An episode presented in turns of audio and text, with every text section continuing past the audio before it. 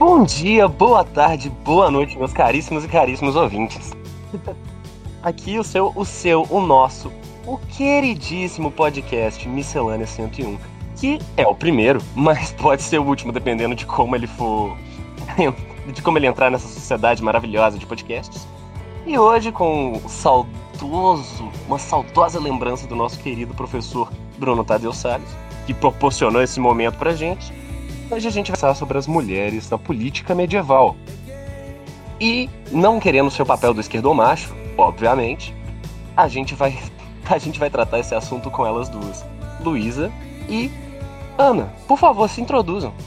Olá, um, meu nome é Luísa Moreira e eu sou estudante de História da UFOP. É, estou aqui hoje para falar sobre uma personalidade muito um, interessante da França medieval. Ela nasceu em 1363, é, na Itália, na verdade, mas viveu sua vida na França. O nome dela é Cristiana de Pisano. E nós vamos trazer sobre como ela foi a primeira mulher escritora, é, a primeira mulher escritora da história. Olá, é, eu sou a Ana Batista Pacheco, eu sou graduanda de História pela UFOP. É, eu vou falar da de uma, de uma das imperatrizes da China durante a dinastia Yuan, que chama. Ela é conhecida como Imperatriz Qi, ou Gi, dependendo da romanização. E ela nasceu na Coreia, num momento em que a Coreia era controlada pelos mongóis e ela entrou no área imperial como tributo e ela subiu até o cargo de primeira imperatriz em, em um certo período de tempo, sendo a gestora política do império quando seu marido não, não dava mais conta. E é isso. Eu quero fazer um bullying com a Ana antes. Se, se me permitem, né? Então, para introduzir o nosso assunto da noite, ou da tarde, ou do dia, independe do horário que você está assistindo isso, afinal de contas, podcasts. A gente vai ter a Ana falando sobre um assunto menos conhecido que China, né? Por favor, Ana, pode começar. É, eu vou me reter de comentários sobre o Lucas nesse momento, porque afinal esse podcast pode ser ouvido por crianças. E eu queria começar basicamente fazendo uma contextualização do momento, porque apesar do Lucas ter sido um idiota. Realmente as pessoas não conhecem muito sobre China. E então, é, a dinastia Yuan, ela se. Eu salvo conduto, eu sou sempre um idiota. Desculpa. Isso é verdade. Então, para começar, eu queria dar uma contextualização um pouco. A dinastia Yuan, ela foi fundada em 1271 e ela acabou em 1368. Ela aconteceu quando os povos mongóis é, dominaram a China continental e, a, e, com, e terminaram com a dinastia Jin, que precedeu e ela foi sucedida pela dinastia Ming, que é a última dinastia Han. Da, peraí, Rebeca. Filha. Peraí, filha. ok. É... Temos um pequeno imprevisto com um gato pulando no notebook. é. ela, ela quer participar, tadinha. E durante esse período, o, os mongóis, eles.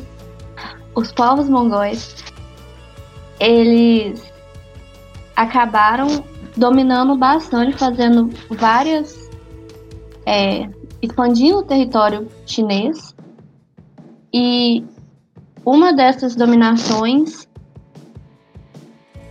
foi o reino de Goryeo, que é atual na atual península, península coreana. E por mais que o reino não tenha sido é, não tenha entrado como parte da China, ele ainda era conhecido como quase um estado vassalo da China. É, o, o rei ele era coreano da família real da dinastia Goryeo, só que os príncipes herdeiros eles passavam a, a vida no, na capital Yuan, que atualmente acho que é Beijing. E eles se casavam com filhas do, dos reis, dos imperadores ou de altos é, de altos nobres da dinastia Yuan. E a dinastia Yuan basicamente decidia tudo que acontecia no governo de Goryeo. Então era interessante pensar que chega um ponto que tecnicamente eles não eram nem coreanos, mas eles eram mongóis. Porque até onde uma criança que é criada na China, é, cresceu na China, é casado com uma chinesa, é coreano. Então é complicado isso. E um, uma das formas de é, exercer seu poder da dinastia Yuan sobre a Coreia era a demanda de meninas e meninos coreanos como tributos. É... Eu não sei porque sempre que eu falo tributos eu penso em jogos horazes, mas era mais ou menos isso. A diferença é que eles não iam pra uns jogos horazes, eles iam pra trabalhar e ser explorados. É... De acordo com um livro sobre a história coreana do Fang, depois eu vou pegar o primeiro nome dele. Oi, filha, tudo bom? Pode descer. É, entre 1275, que é a primeira dominação da Coreia, e 1355, é, tem aproximadamente 50 vezes que nos arquivos que Goryeo teve que mandar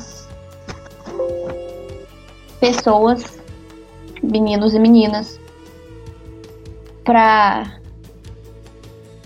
para a corte mongol, que pegou aproximadamente 200 garotas. Mas esses tributos só iam para o arquivo quando tinham filhas de é, da aristocracia, da alta ou baixa aristocracia, que iam para a corte como concubinas do, do concubinas imperiais. E então, realisticamente falando, é, muitas meninas mais que não eram filhas de aristocratas provavelmente foram mandadas para a corte mongol. E de lá elas eram é, ficavam no palácio como serventes ou eram vendidas e eu, é meio difícil de saber porque a, a China, como o Lucas gosta de lembrar, eles não são muito fãs em manter arte. Ah, até, até então, antes dela ser imperatriz, ela era conhecida como Lady Gi é, ela era filha de um oficial de baixo escalão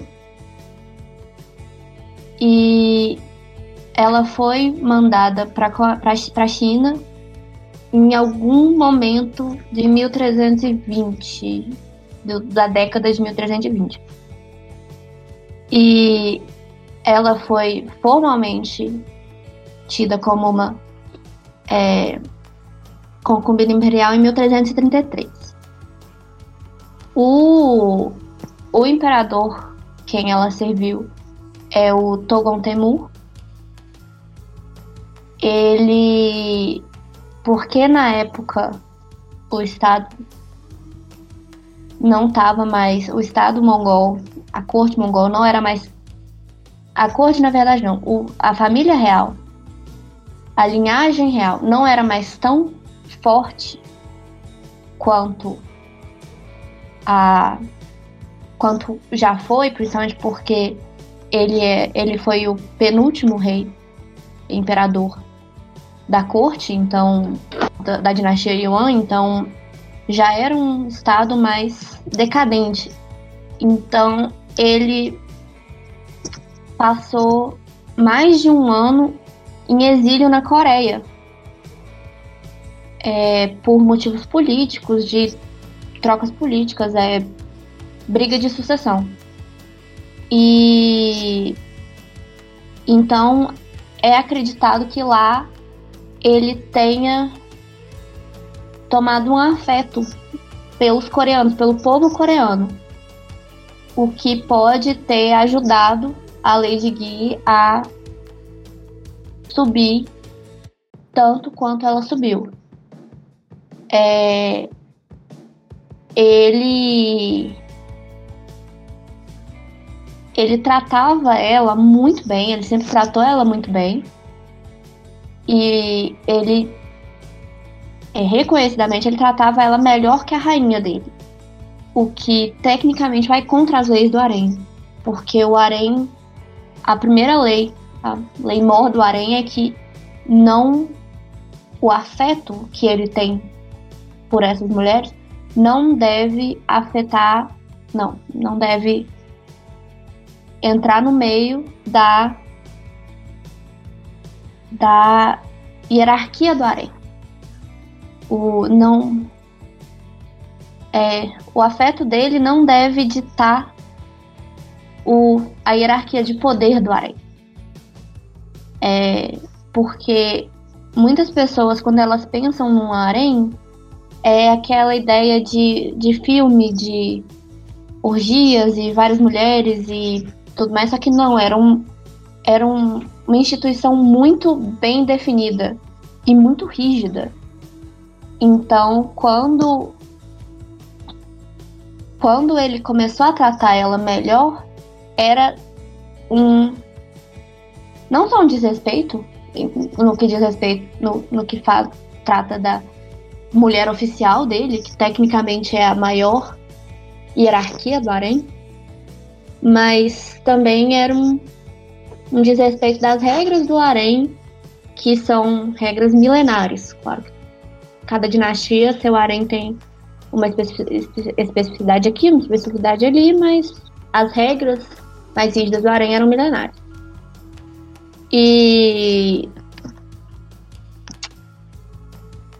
quando a esposa dele morreu, ela foi morta porque o pai dela, o irmão dela, na verdade, liderou uma rebelião contra o rei.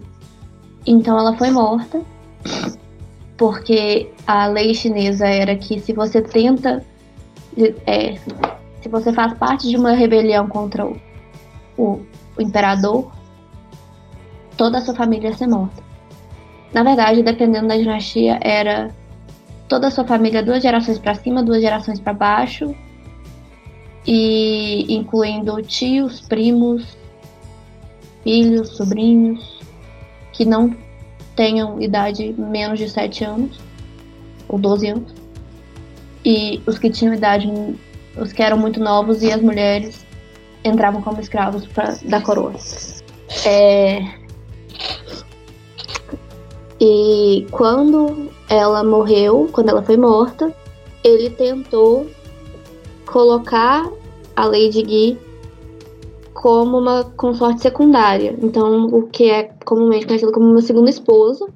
que é uma, uma posição de muito, muito prestígio, porque tem é, níveis da hierarquia do harém, e são, se eu não sou enganada, sete níveis, dependendo. É, muda de dinastia para dinastia, mas mais ou menos sete níveis.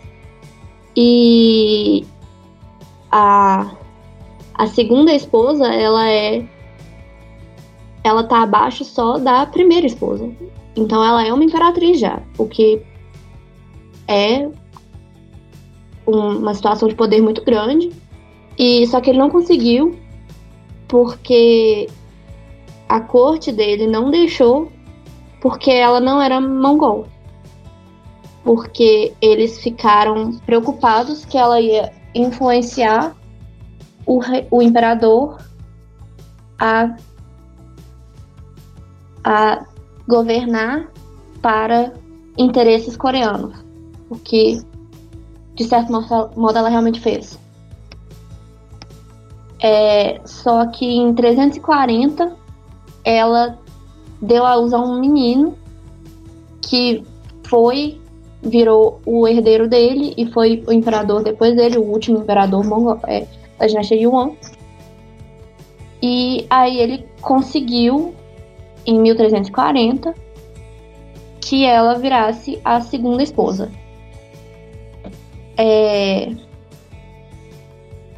Em 1365, a, a dinastia Yuan já estava bem enfraquecida e a Imperatriz Guia ela ascendeu para a posição de primeira esposa, que é um, um poder imenso. Para você ter uma ideia, a primeira esposa não. Ela não é, se curva, não faz a referência para ninguém além do imperador. E isso é um, um, Quando você pensa que a referência é um nível, é uma mostra o nível de poder, então, por exemplo, ela não ter que reverenciar o seu próprio pai é um nível de poder muito alto. E aí ela subiu como primeira esposa e ela não. O, o marido dela não. É, ele não tinha interesse mais em governar, então acabou que ela governava por meio dele. É que não é uma coisa incomum na história da China. E ela se tornou uma grande influência na corte. Ela era uma das mulheres mais influentes da Ásia naquele momento. Ela controlava um órgão de governo especial que foi criado para ela, em que ela podia coletar taxas da população, tanto da população chinesa quanto da população coreana. E ela iniciou vários projetos com esse dinheiro que ela pegava da população. É, e ela até tentou, apesar dela não ter conseguido, ela tentou é, dar um golpe no marido dela para tirar ele do, do trono e entrar o filho. E ela não conseguiu, mas a tentativa estava lá. E ela interviu muito em Goril, porque como ela subiu para uma posição tão alta, a família dela em Goril também subiu bastante.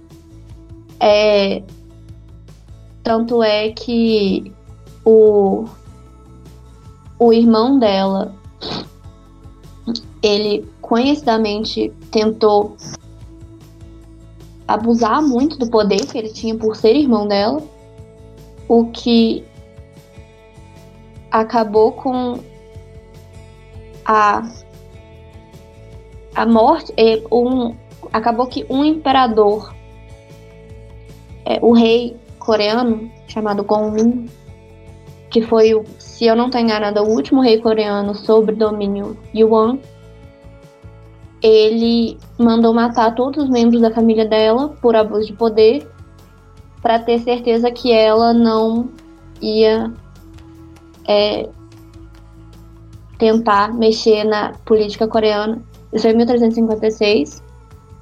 E em, já no final da dinastia, da dinastia Yuan, ela e o filho, o marido dela já tinha morrido, o filho, que era imperador na época, eles tiveram que fugir para as terras mongóis, já que os rebeldes chineses estavam já na porta deles e eles não tinham mais como é, colocar, é, se manter ali. E aí não se sabe o, o que aconteceu com ela. É, só se sabe que ela fugiu com o filho para para Mongólia. E é isso, essa é a história dela. E é muito interessante pensar o tamanho poder que uma mulher de um, um reino vassalo conseguiu subir. Claro que ela é uma em milhares de meninas que provavelmente foram e tiveram uma vida muito sofrida na, na dinastia Yuan, mas é é assim interessante ver a história dela, por mais que ela seja uma exceção. Tem um dorama, um drama coreano sobre a vida dela, que é um drama que fez muito sucesso na Coreia e é uma das tentativas do governo coreano de reviver a memória e a história coreana. E é isso. Então a gente vai, depois dessa aula sobre história asiática que a gente acabou de ter, a gente vai passar um pouco pro Ocidente, ouvir um pouco sobre a Europa, um, um tema que a gente já está um pouco mais familiarizado, só que a, fo a, forma de ascensão é diferente e depois a gente vai ter um tempinho de discussão só pra parar com essa coisa bonitinha que tá sendo um conversa, outro espera. Eu gosto de dedo no cu e gritaria, eu gosto de bagunça, então a gente segue com isso. Luísa, por favor. Olha, é, eu não trouxe só um terço do que a Ana falou sobre a política francesa. Mas vamos lá. amiga, mas é porque as pessoas já sabem da política francesa, né? Você não precisa ficar explicando. Eu acho que todos nós agradecemos o fato de você não ter trago um monte sobre a política francesa. Pois é, né? Vamos lá. Então, é... como o Lucas falou, é, apesar de uma forma não tão gentil, muitas pessoas realmente não sabem tanto sobre a China. Mas, diferentemente, a maioria das pessoas tem uma certa noção do que acontece e aconteceu na França, né? E por isso eu vou fazer uma contextualização, mas eu não vou trazer em tantos detalhes como a Ana fez sobre a China.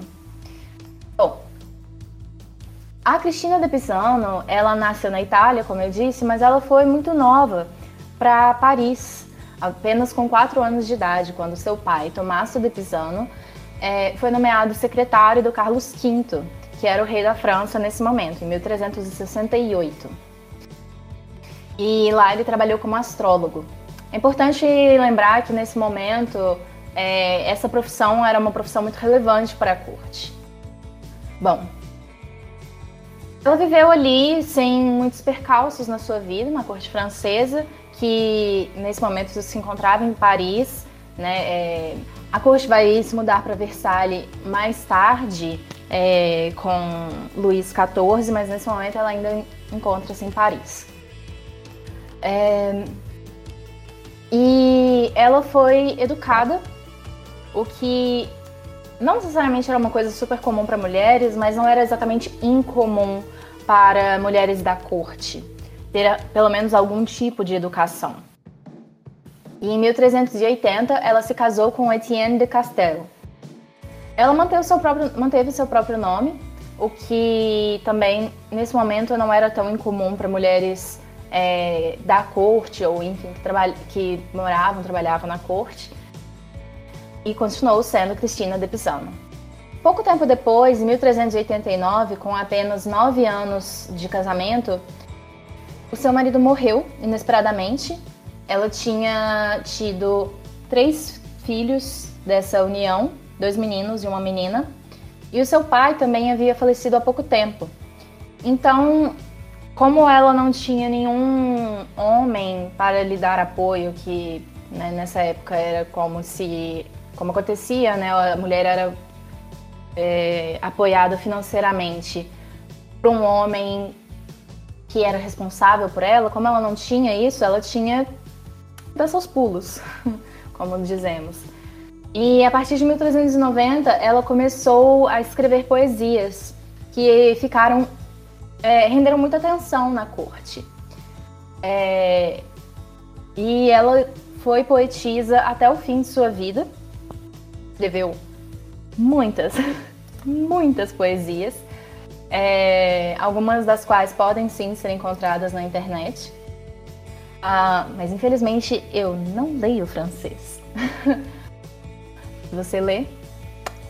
Parabéns. É, mas claro, traduções são sempre possíveis. O que eu venho trazer hoje é principalmente da, de um artigo publicado na revista Mulheres na Filosofia, é, pela Anna Rieger Schmidt sobre a Cristina. A, nesse artigo, o nome dela está no formato é, não traduzido, por, por assim dizer, que é Christine de Pizan. Uh, provavelmente falei isso muito errado, mas tudo bem. E nesse artigo, a autora traz bastante sobre a vida dela. É, e algo que a própria Cristina, algo que a própria Cristina diz é, em seus escritos é, é sobre como a viuvez foi ponto principal para que ela conseguisse ser uma escritora. Ela não conseguiria, é, em escritos mais tardios, né, no, em seu texto autobiográfico, Le Livre de la Vision Christine, a personagem Filosofia é, lembra Cristina que se ela não tivesse ficado viúva, não teria se dedicado aos estudos e à escrita. Teria se ocupado exclusivamente de responsabilidades domésticas. Essa frase eu estou citando diretamente do artigo da Anna Schmidt. Não é a Ana que temos hoje. Mas, seguindo. É... Nesse momento, é importante lembrar, 1390, a França ainda está num momento bem. Não, não quero dizer tranquilo, porque assim, o que eu quero dizer é a Revolução Francesa ainda está 400 anos na frente. Às vezes a gente tem uma certa dificuldade de pensar momentos históricos, de pensar só assim, ah, tempo atrás aí.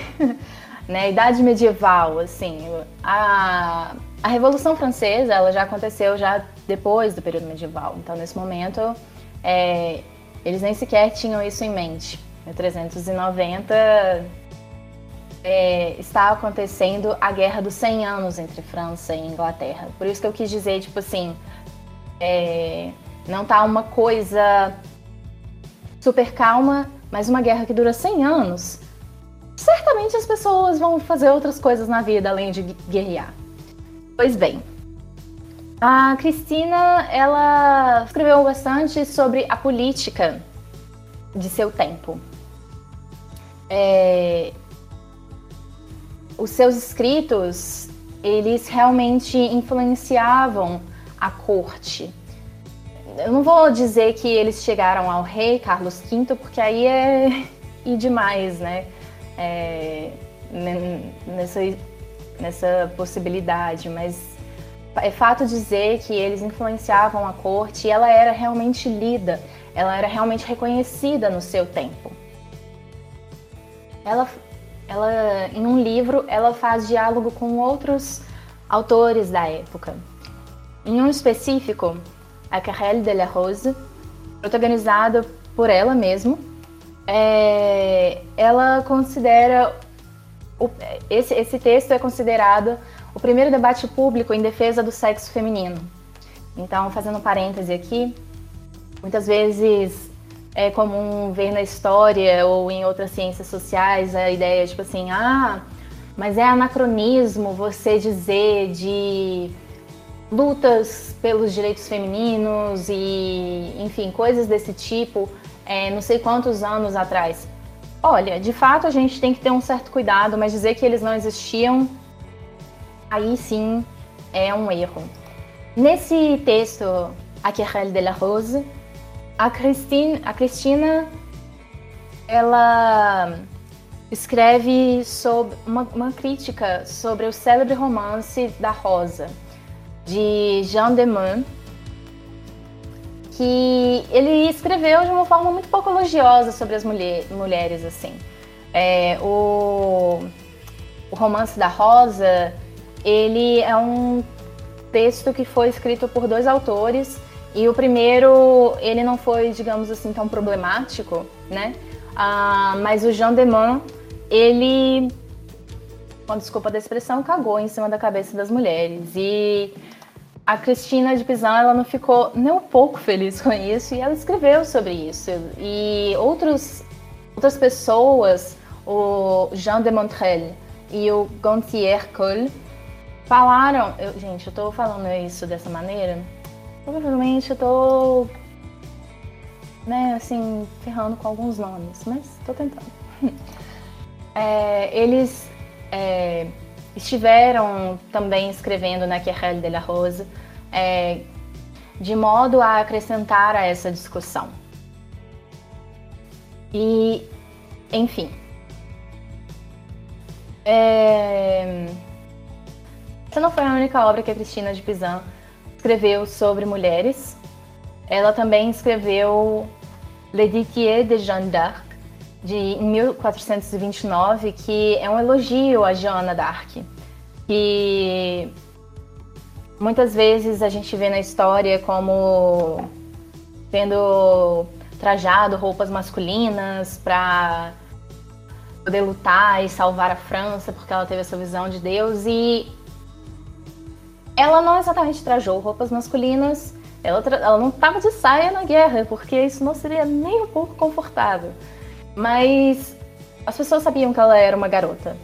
Havia nesse momento uma, um mito de que uma donzela viria a salvar a França da Guerra dos 100 Anos, né? É, e quando a Joana se apresentou como esta pessoa que poderia vir a, a salvar a França, eles botaram fé e falaram assim, vai que é tu. e ela foi lá e fez, né? Lógico que não sozinha, porque não é assim que a banda toca.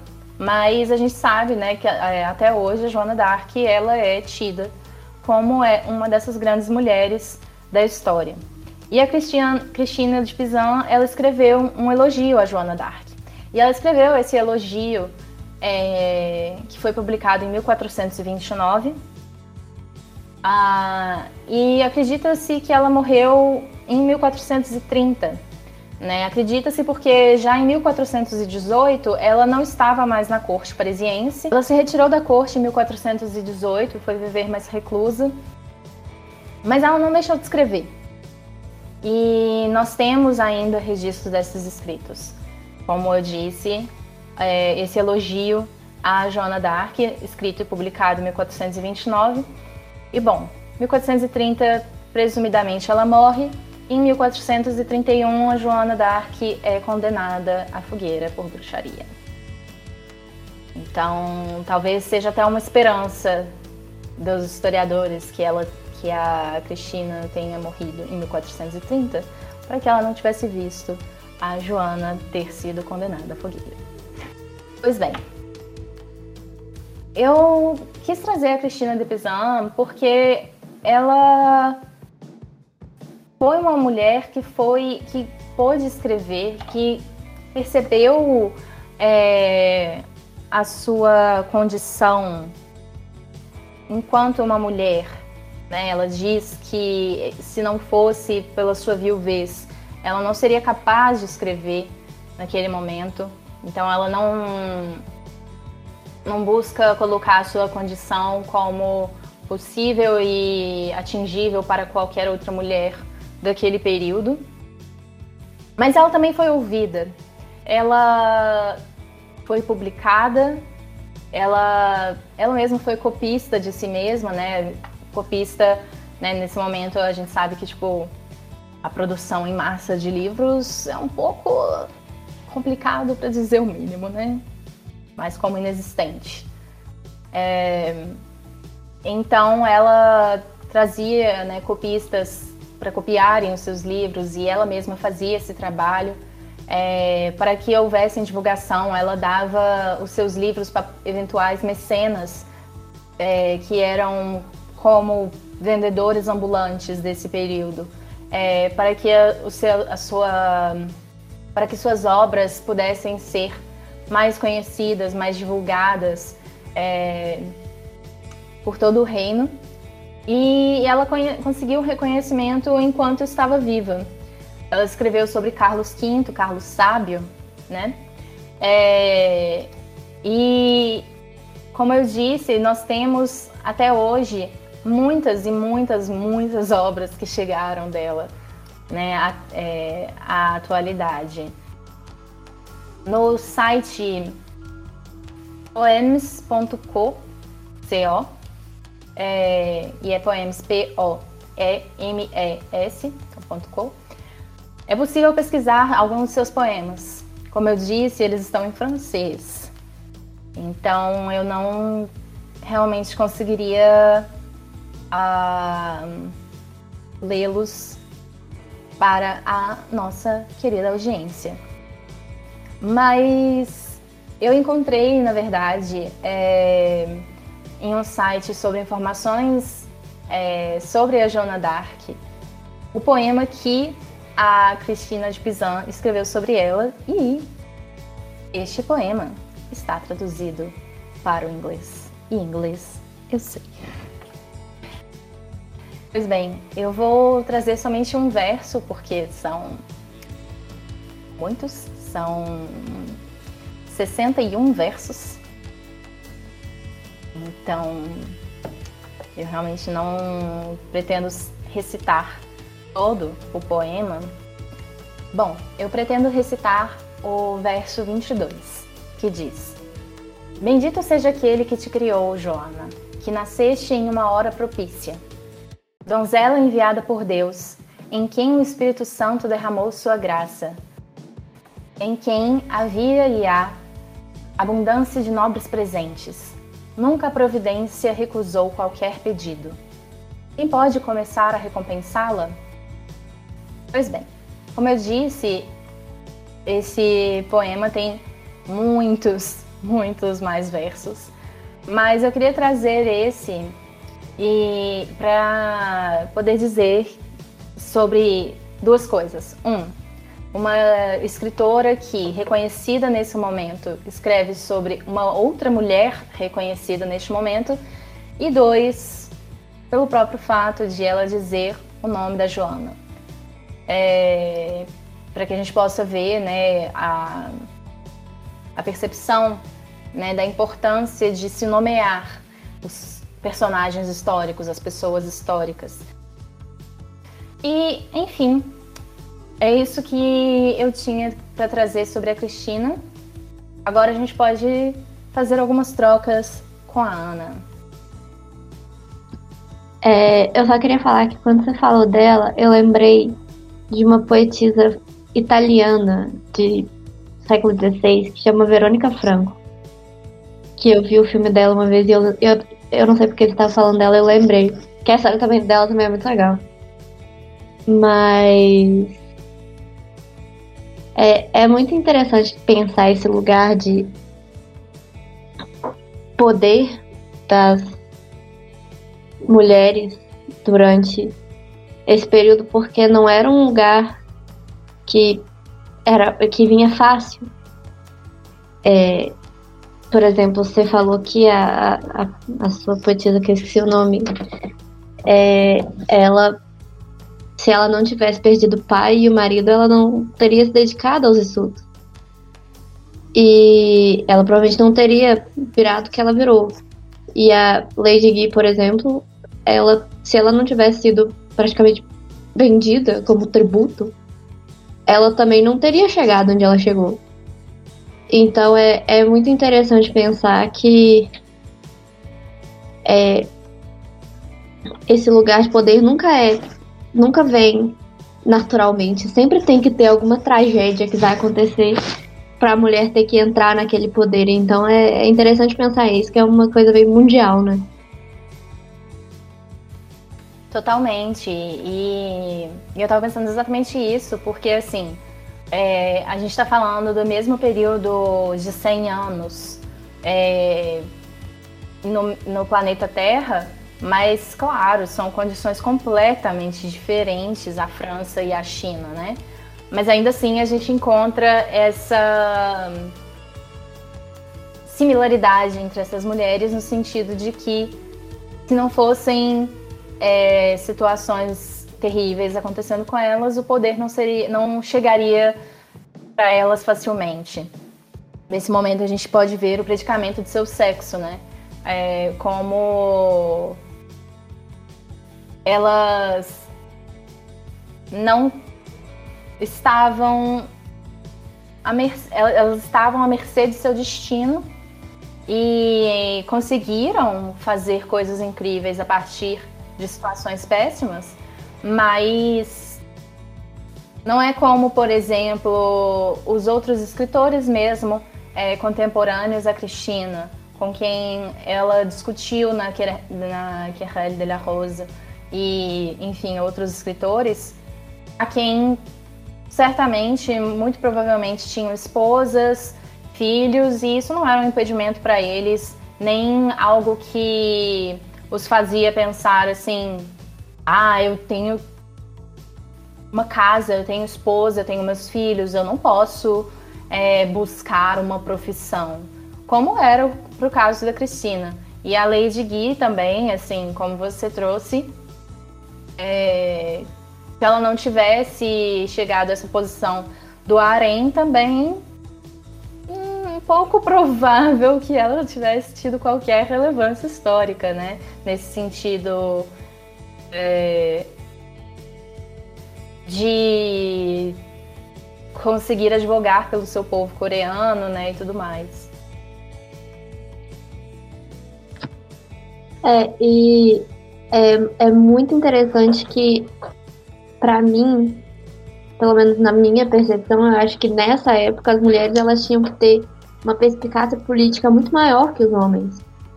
Porque, por exemplo, a regra principal do harém é que de qualquer harém da história da China é que as mulheres não fazem parte da vida política do, do Estado.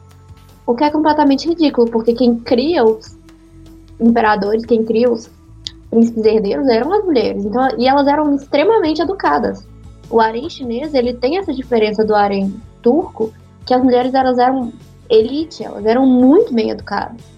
Elas sabiam filosofia, política, elas entendiam porque elas tinham que criar. Então elas entendiam que ali dentro era um palco político.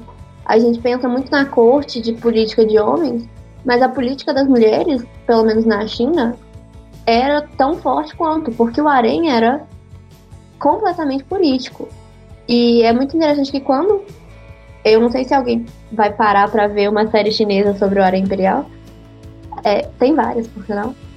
É, isso fica muito claro que tudo é tem que ser muito bem calculado e elas têm agendas que nem políticos teriam e tudo que elas fazem, tudo que elas falam é para conseguir alguma coisa, seja para a família dela, para a região dela ou para ela, para os filhos dela e só que não pode ser, só que elas têm que ter uma sutileza tão grande que não que para mim é, é, traz uma perspicácia muito maior política, um entendimento político muito maior, porque ela não pode simplesmente ir e falar o que ela acha, que nenhum homem pode fazer. Ela tem que trabalhar o, o meio para ter o jeito dela. Isso é uma coisa muito mais complicada de se fazer do que simplesmente ir e falar, ah, eu acho que você deve fazer isso. Então, e é uma coisa, tipo assim, que nessa época eu acho muito interessante como esse meio de poder feminino meio que era meio era mais menos bem fo, é, não focado, mas pois é, é, você falando da questão dela ser muito estudada, né? A Cristina também, como eu disse, é, ela foi criada em meio à aristocracia e ali ela teve acesso à famosa Biblioteca Real da França, que tinha mais de 900 volumes em seu catálogo, né? É, e isso se torna evidente em um livro que ela escreveu sobre o rei Charles V, publicado em 1404, é, que ela escreve como um, um, espelho dos príncipes, né? um guia moral para o soberano. Quem lembrar de Maquiavel vai saber mais ou menos qual a ideia né? que ela pretendia. E ela ali ela escreve com referências à ética Nicômaco de Aristóteles. E em seu outro livro, o livro de conselhos da Cristina, é, publicado em 1405, ela traz conhecimento detalhado de Agostinho, de Aristóteles, de Tomás de Aquino, e, e que provavelmente algumas dessas coisas foram traduzidas por ela mesma é, segundo o que a Anna Schmidt escreve no artigo que ela escreveu sobre a Cristina de Pizan. Então, nesse sentido, a gente consegue ver exatamente isso, tipo, é, que essas mulheres, elas, quando elas obtinham essa educação possível, elas conseguiam tanto quanto qualquer homem. Isso é uma coisa que, inclusive, a própria Cristina advoga em seus livros. É, é muito legal porque esse conhecimento de filosofia é, tra traz muito para elas. Por exemplo, as mulheres do harém, todas elas provavelmente conseguiriam citar Confúcio assim da cabeça, porque elas passavam dias e dias só lendo, porque elas não tinham muita coisa para fazer, né? E Ué, gente, elas estavam presas era uma, era uma gaiolinha muito bonitinha, mas era uma gaiolinha. Porque elas tinham muito tempo livre, então não tinha muita coisa para fazer. E principalmente porque nessa época, é, na China, não na Europa, porque a Europa é um pouco atrasada, é, era muito fácil acesso, porque a China tinha imprensa, vamos falar assim, a, a prensa de imprimir a China tinha já há muito tempo, entendeu? Porque eles, eles moldavam os caracteres em carimbos de metal, de metal não de madeira. E era então e o papel eles têm desde desde antes de Cristo o papel. E então era muito fácil ter acesso aos, aos textos. É, não era uma coisa que nem não era que nem na Europa que as os, os textos eram não, não, não tinha não se tinha acesso que eles por exemplo na Europa é, ficava muito nos monastérios com os monges escribas lá. Mas não era não, não, não era acesso ao público mesmo a elite na China, não. Na China, esses textos sempre foram muito, muito acessíveis. Na China, na Coreia, no Japão, tanto é que o confucionismo ele foi andando ali do, da Índia pro Japão. Na verdade, não, a Índia não. Apesar de que a Índia, sim. É, mas da, da China, foi pra Índia, pro Japão, pra Coreia, pra Tailândia, foi indo. Então elas meio que elas estudavam muito e era visto como uma virtude você copiar e ficar escrevendo os textos, então elas faziam muito isso. Mas elas não tinham muita coisa para fazer. Mas, aparentemente, uma, uma, coisa que elas gostavam muito era de soltar pipa.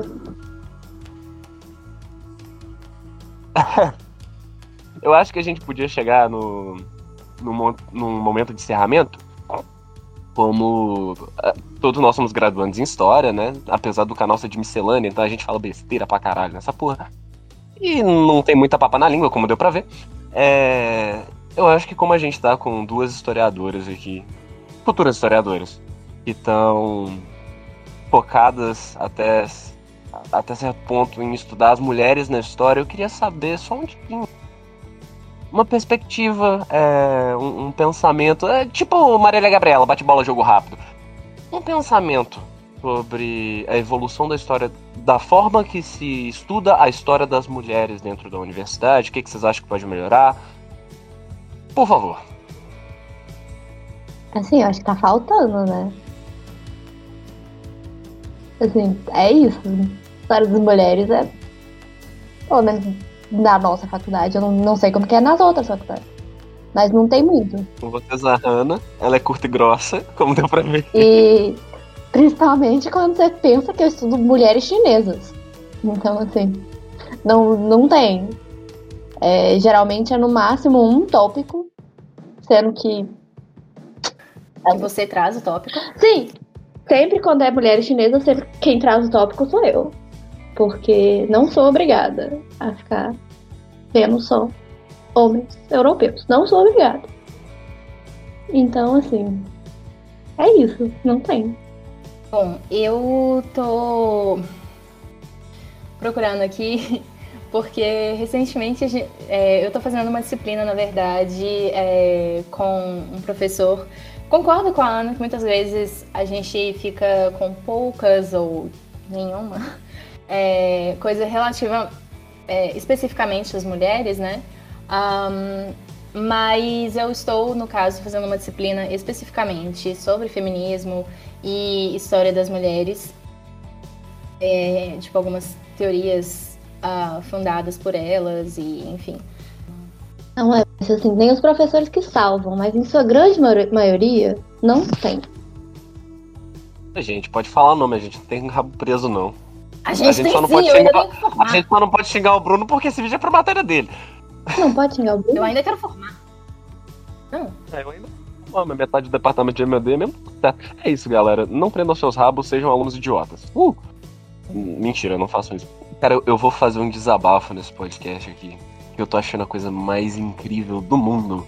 O quanto que a Luísa e a Ana estão travadas com vergonha de falar pra câmera desde o começo desse podcast eu tô me deleitando Ai, assistindo. Péssimo. Que eu vou te falar que eu não sei. Eu não sei falar sem entrar em 20 tópicos diferentes. Eu tô tentando te fazer um favor para você não ter que editar os 20, 20 partes da minha fala. Minha fala é que nem o Faberceiro, ele começa falando de maçã e termina falando de comunismo. Já que eu já entrei no assunto, a gente tá falando sobre coisas que tem que melhorar no departamento, vamos colocar mais coisas sobre China, entendeu? Sobre Ásia. Vamos, vamos tentar não focar só na Europa, porque me dá uma raiva. Como estávamos dizendo sobre é, a história das mulheres e como isso aparece na faculdade, a gente leu um texto, inclusive, na própria disciplina do professor Bruno, que nos propôs esse podcast, uh, que é um texto da Maria Filomena Dias Nascimento ou Maria Filomeno Coelho, como você, dependendo de qual texto você for pesquisar. Um, e ela diz sobre exatamente esse movimento desde os anos 70, 80 da nova história das mulheres, é, que diversas teóricas, pesquisadoras escrevem uh, de diversas maneiras, mas em específico a Maria Filomena cita a John, John Kelly, que questiona a validade de aplicar a periodização histórica tradicional à história das mulheres. Então, dizer assim, é, a civilização ateniense, o Renascimento, a Revolução Francesa, porque a John Kelly diz que esses foram momentos é, de perdas reais para os direitos das mulheres, né? Então, há essa questão, há também a questão de um outro ponto de vista, é, da que é um, um ponto de vista que a Maria Filomena pretende trazer e citando a Reina Pastor, é, que com, o quão positivo é, no caso, em um pouco, é, separar a história da mulher da história do homem. Porque, assim, as mulheres, elas não, por mais que, é lógico, elas se socializavam mais entre si e entre né, as crianças e tal, é, a, a, sua história, sua vivência, ela não foi separada da história dos homens. É, alguns dos escritores com, a, com os quais a Cristina de Pizan dialogou eram homens. Né? Então, a, é, é, importante a gente fazer, talvez, não história das mulheres, mas as, o papel da mulher na história, né? o, o, os movimentos das mulheres na história. Então, eu também, como a Ana disse, eu sinto uma falta é, de um foco maior. Alguns professores fazem um movimento ativo para trazer mais mulheres, para diversificar o conteúdo trazido em sala de aula, outros nem tanto. Mas é realmente é, impensável, eu acho, hoje, assim, para nós graduandos em História, possíveis né, é, professores de História no futuro. É lógico que os questionamentos que os nossos alunos vão nos trazer vão dizer respeito a isso. Aonde estão... Ah, é, as meninas vão nos perguntar onde estão aquelas que são como eu. É, alunos e alunas negras vão perguntar onde estão aquelas e aqueles que são como eu. E, né, assim, num contexto outro que não a escravização. Alunos, alunas de ascendência asiática certamente vão querer ter a Ana como professora. É, sabe uma coisa que me incomoda muito, que eu fico puta? É que é um pouco o que você falou, que toda disciplina, as poucas disciplinas que ativamente tentam trazer mulheres, é sempre um tópico sobre mulheres. Mas nunca tem mulher, tipo assim, tá falando de política e aí fala das mulheres. Tá falando de, sei lá, cultura, poesia e fala das mulheres. É sempre um tópico só sobre mulheres, como se elas vivessem numa bolha fechada e não não influenciassem em nada à volta delas, em volta delas e tipo, cara, não é assim tipo, pelo menos no, no que diz respeito à minha pesquisa, elas eram muito importantes. Tipo assim, é, a entrada de uma menina, de uma mulher no harém, ela estava representando a família dela e todas as escolhas políticas da família dela. Tipo assim, elas sabiam desde. É, você até falou. É. Que eu ia falar que você até falou que o irmão dela foi, conspirou contra o, o imperador, né? E aí ela, a família dela inteira. Sim, tipo assim, é, elas sabiam desde cedo o que a família dela buscava procurar e elas eram tão ativas quanto em tentar politicamente é, fazer é um jogo político. Então, tipo assim, é, muita gente fala como se fosse, tipo, separar. Tudo bem que elas, ela, na China, o harém realmente estava separado da sociedade porque quando elas entravam, elas não podiam mais ter visita de homens. Então elas no momento que elas entravam na arena, elas não viam mais os pais.